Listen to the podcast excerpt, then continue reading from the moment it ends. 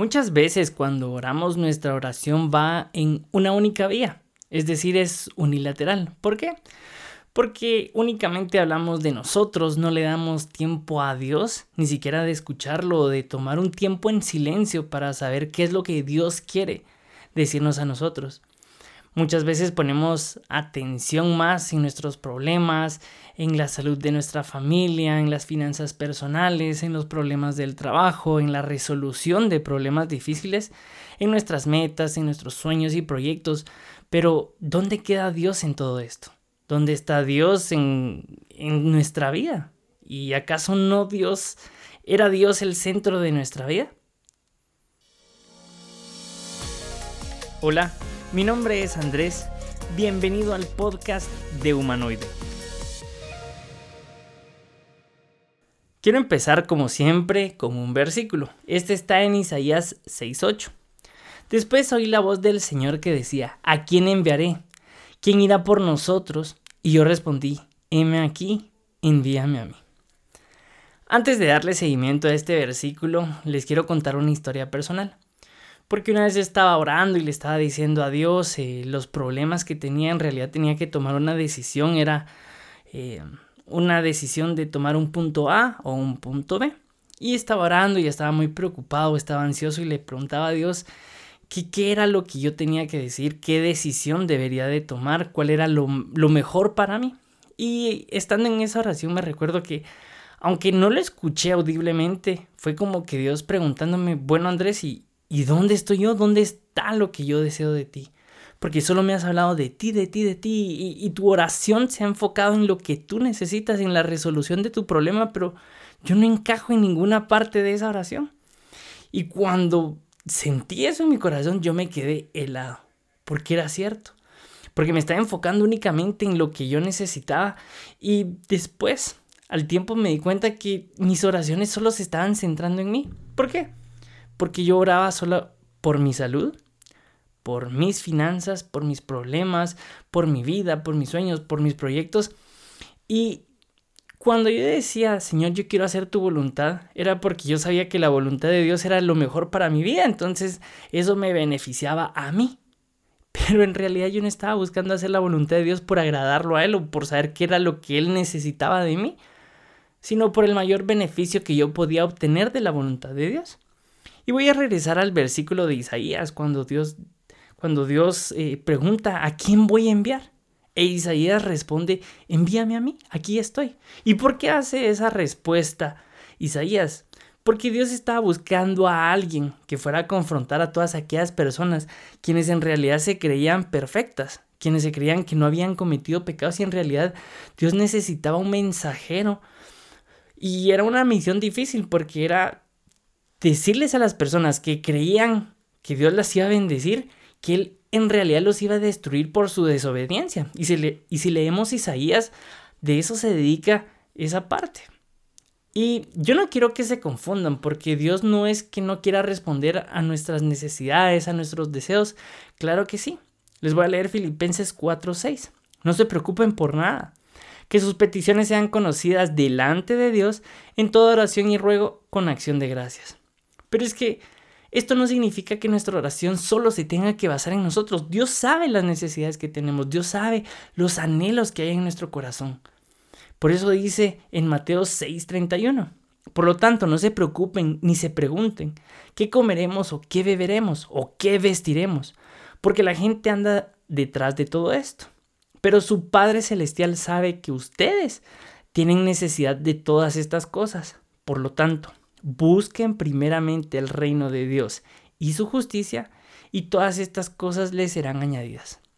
¿Qué es lo que habla esto? Que no nos preocupemos tanto en las cosas. Dios tiene el control de eso, sabe eso. Pero que nuestro corazón, que nuestra que el deseo primordial en nuestra oración y en nuestro corazón sea buscar primeramente el reino de Dios. Pero yo les pregunto, ¿Acaso serán tan grandes nuestros sueños, mucho más grandes que Dios, que cuando oremos solo hablemos de eso? ¿O serán tan grandes nuestros problemas que sean mucho más grandes que Dios? ¿O tal vez es tan grande el propósito que Dios nos dio para que ni siquiera le dediquemos un tiempo a escuchar qué es lo que Él quiere de nosotros? Y es que en realidad nosotros estamos acostumbrados a vivir en un cristianismo pasivo, donde nuestras oraciones solo se enfocan en nuestro mantenimiento y en nuestra bendición. ¿A qué me refiero con esto? Si viajamos le decimos, Señor, te pedimos que guardes y que lleguemos sin novedad y que no nos pase nada. Amén. O si comemos, le decimos, bueno Dios, bendice estos, alimentos que no nos hagan mal y algunos hasta dicen que no nos engorden, ¿va? Pero si trabajamos, le decimos que Dios nos bendiga en el día de hoy y si amanecemos, le damos gracias a Dios por, por amanecer y, y despertar, pero en realidad nuestras oraciones son aburridas, monótonas, son seguras, son limitadas, son cómodas, repetitivas y a veces solo le pedimos a Dios por nuestra seguridad y protección. Pero si en realidad nosotros queremos cambiar nuestras generaciones, queremos hacer temblar al enemigo, conquistar a los perdidos y pelear la buena batalla, tenemos que cambiar nuestras oraciones. ¿Y cómo podemos cambiar nuestras oraciones? Cuando Dios se vuelve el centro de nuestra oración. Cuando en realidad Dios es aquella razón primordial por la cual nosotros apartamos un tiempo en privado para buscar tener una relación personal uno a uno. Miren lo que dice Salmo 39. Señor, examina mi corazón y prueba cada uno de esos pensamientos. En otra versión dice, Señor, examina y reconoce mi corazón, pon a prueba cada uno de mis pensamientos. Y es que cuando oramos nosotros tenemos que decirle, bueno, Dios, examina cuál es la razón principal por la cual le estoy orando y Señor, ayúdame a cambiar. Porque yo no les voy a decir que nuestras oraciones van a ser perfectas, pero muchas veces la intención con la que nosotros oramos y, o creemos que son buenas, pero la intención es totalmente distinta. Y si nosotros le decimos, Señor, examíname cuando yo oro, cuál es la razón por la cual yo lo estoy haciendo y ayúdame a cambiarlo, que el centro de, de mi oración seas tú, que el centro de mi oración sea honrarte a ti. Eso va a cambiar mucho nuestra oración. Punto número dos. Primero, que Dios sea el centro de nuestra vida y de nuestra oración. Punto número dos, salir de nuestra zona de confort. Cuando aprendemos a orar, muchas veces nos vamos a incomodar. Vamos a tener que salir de esa comodidad que muchas veces estamos arraigados y que no queremos salir, de esa zona de confort que nos da seguridad y confianza. Pero miren Mateo 5:4. Por eso les digo, amen a sus enemigos, bendigan a los que maldice, hagan el bien a los que los odian y oren por quienes los persiguen. Si nosotros le hacemos caso a la Biblia, muchas veces Dios nos va a llamar a hacer las cosas que no nos gusta hacer, cosas que ni nosotros deseamos hacer, pero en realidad es lo correcto. Y cuando empezamos a orar y leemos su palabra y decimos, wow, en realidad la voluntad de Dios es totalmente contraria muchas veces a mis deseos. Cuando nosotros empezamos a hacer esos cambios en nuestra vida, de verdad va a empezar a cambiar. Porque nosotros en realidad solo vamos a cambiar cuando le dejamos espacio a Dios para que Él entre a nuestra vida, porque muchas veces nosotros queremos llenar ese espacio de nuestro corazón y no le damos una cabida a Él. Pero si salimos de esa comodidad y seguridad, Dios va a empezar a hacer algo increíble en nuestra vida. Y por último, ya hablamos de que Dios sea el centro de nuestra oración, de salir de nuestra zona de confort. Pero por último, estar dispuesto a seguirlo. Y es que esto en realidad es algo bien difícil porque hay que pagar un precio. Miren Mateo 10, 10 21. Jesús lo miró y con mucho amor le dijo, Una cosa te falta, anda, vende todo lo que tienes, dáselo a los pobres, así tendrás un tesoro en el cielo. Después de esto, ven y sígueme. Y es que para seguir a Jesús muchas veces tenemos que dejar todo lo que tenemos. Con esto no me refiero que tenemos que, después de escuchar este episodio, vender nuestra casa, nuestro carro y todo. No. Es mucho más complicado que eso porque significa quitar de nuestro corazón todos aquellos ídolos que hemos creado y todos aquellos ídolos que han estado dentro de nuestro corazón que significan confianza y que le hemos quitado la fe a Dios. Y ponemos nuestra confianza tal vez en nuestros ahorros, en nuestra familia, en nuestro trabajo, en nuestro puesto, en nuestro estatus social. Y deja de ser Dios. A esto se refería Jesús cuando le dijo, vende todo lo que tienes, quita todos esos ídolos que has creado a lo largo del tiempo. Entonces, si en realidad queremos cambiar nuestras oraciones y que nuestras oraciones de verdad sean oraciones que transformen generaciones, que dejen legados, que hagan temblar al enemigo, tenemos que hacer este tipo de oraciones. Y voy a terminar con Ezequiel 22:30. que dice, busqué entre ellos un hombre que levantara un vallado y que se pusiera la brecha delante de mí a favor de la tierra, para que yo no la destruyera, pero no lo hallé. Es bien triste este versículo porque habla de que Dios no encontró a alguien que quisiera ponerse a la brecha por los demás, que quisiera orar por los demás, que quisiera pedir perdón por los demás, que quisiera pedir a Dios y decirle, Señor, ¿sabes qué? Perdónanos a todos. Y esta era también la tarea de Isaías, encontrar a alguien que estuviera dispuesto a ponerse a la brecha. Jesús lo hizo por nosotros.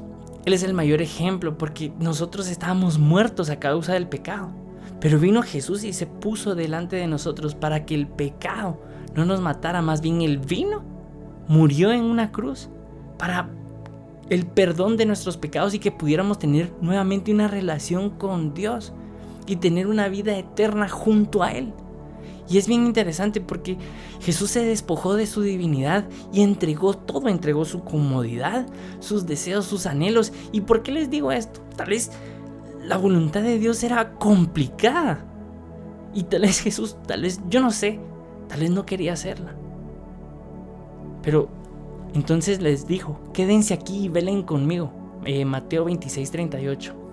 Porque siento en el alma una tristeza de muerte unos pasos más adelante se inclinó sobre su rostro y comenzó a orar.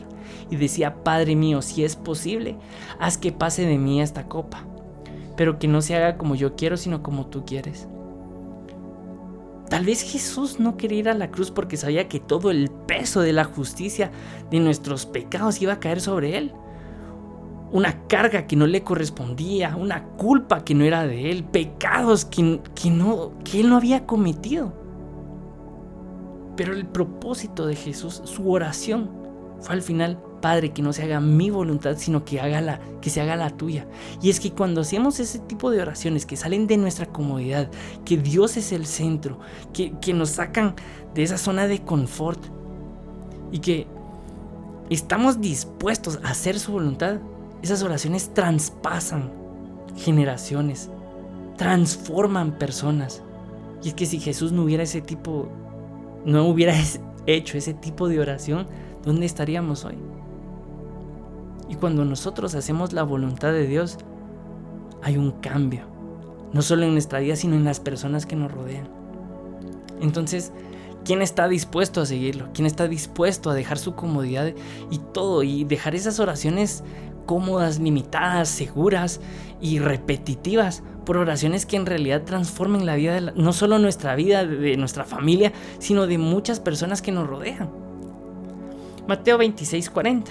Luego volvió con sus discípulos y los encontró durmiendo y le dijo a Pedro, así que no han podido mantenerse despiertos conmigo ni una hora. Manténganse despiertos y oren para que no caigan en tentación. A decir verdad, el espíritu está dispuesto, pero la carne es débil. Muchas veces nosotros nos encontramos dormidos, tal vez no físicamente, pero sí espiritualmente. Y es ahí donde el enemigo nos ataca, porque nuestras oraciones se vuelven comunes, se vuelven repetitivas y en realidad estamos en un cristianismo pasivo. Pero cuando decidimos seguir a Jesús, salir de nuestra comodidad y cuando Dios es el centro de nuestra vida, va a haber cambios. Y por eso hoy te quiero invitar en este episodio para cambiar tus oraciones para que nuestra oración se enfoque en Dios. Y si estás ahí puedes cerrar tus ojos, acompáñame a orar. Pare, te damos gracias porque tú eres un Dios bueno, porque tienes misericordia de nosotros y si hoy estamos escuchando este episodio es porque tú quieres transformar nuestro corazón. Señor, te queremos pedir que nuestras oraciones te honren, que tú seas el centro de nuestra oración, porque tú ya conoces nuestros deseos y nuestras necesidades. Yo sé, Señor, que tú deseas también escucharlas, pero te pedimos, Señor, que nuestra oración no se centre en nosotros, que nuestras oraciones salgan de nuestra, que nos hagan salir de nuestra zona de confort, que sea tu Espíritu Santo quien nos guíe, Señor, a pedir por lo que en realidad tenemos que pedir. Y, Señor, te queremos pedir también para que se haga tu voluntad sobre nuestros deseos y ayúdanos a tomar esas decisiones que tal vez nos están costando tomar esas decisiones, Señor, que sabemos que tenemos que tomar, pero las hemos dejado pospuestas. Así que, Señor, yo te doy gracias, te honramos, te bendecimos.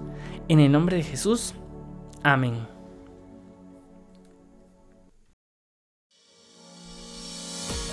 Gracias por acompañarme al final de este episodio. Si para ti fue de bendición este mensaje, te invito a que puedas escribirme, comentarme qué fue lo que más te gustó y compartírselo a otras personas.